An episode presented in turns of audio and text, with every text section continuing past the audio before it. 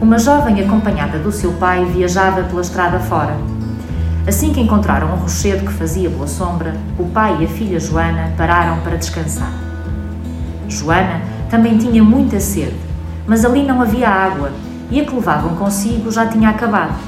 Decidiu então procurar um riacho. Quando encontrou um, os seus olhos iluminaram-se de alegria. Bebeu toda a água que lhe apeteceu e também se refrescou. Mas, de repente, uma bela voz masculina disse-lhe muito baixinho: Por vós, transformar-me-ia num rio, se necessário fosse. A jovem, muito assustada, levantou-se, olhou em volta e disse: Ia jurar que ouvi uma voz de homem. No entanto, não está aqui ninguém. E voltou a ouvir aquela linda voz: Enganai-vos. Também eu estou aqui e bem perto de vós.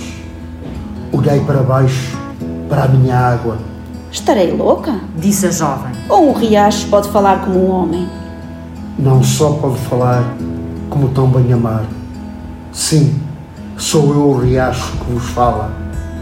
Mas Joana continuou um pouco assustada e o riacho a explicou.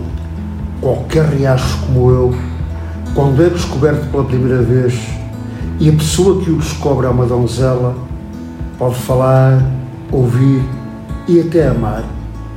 Para isso, basta que os vossos lábios toquem na minha água e me digam baixinho: amor.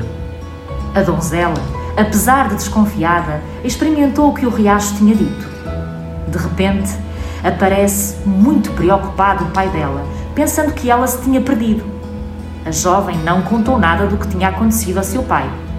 E lado a lado continuaram a sua viagem, mas um ruído estranho perseguia-os. Quando caiu a noite, os viajantes procuraram um lugar para dormir. Mas a Joana desejava tanto saber se o riacho tinha cumprido a sua promessa e se viera atrás dela até ali. Aquele ruído não poderia ser outra coisa. Com muito cuidado para não acordar o seu pai, saiu e foi procurar o riacho. Qual não foi o seu espanto ao ver que o riacho era agora um belo rio. Contudo, a donzela continuou curiosa e questionou o rio. Tendes só voz? Não tendes figura? O rio perguntou-lhe. Gostarias de me ver? Ai, gostaria tanto. Então o rio realizou o desejo da sua amada. Aqui estou. Foi então que surgiu o pai da jovem, muito zangado. Joana, atraiçoaste-me. Foste ter com um homem. Senhor meu pai, eu explico-lhe. Mas ele nem sequer a quis ouvir. Não quero explicações. Vamos, já não terás descanso até ao final da viagem.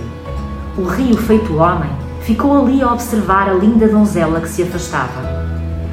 Diz que no dia seguinte muita gente ouviu uma voz estranha vinda dos lados do rio e que perguntava com ansiedade: A senhora passou por aqui? Respondei-me, por favor. Passou por aqui? Passou?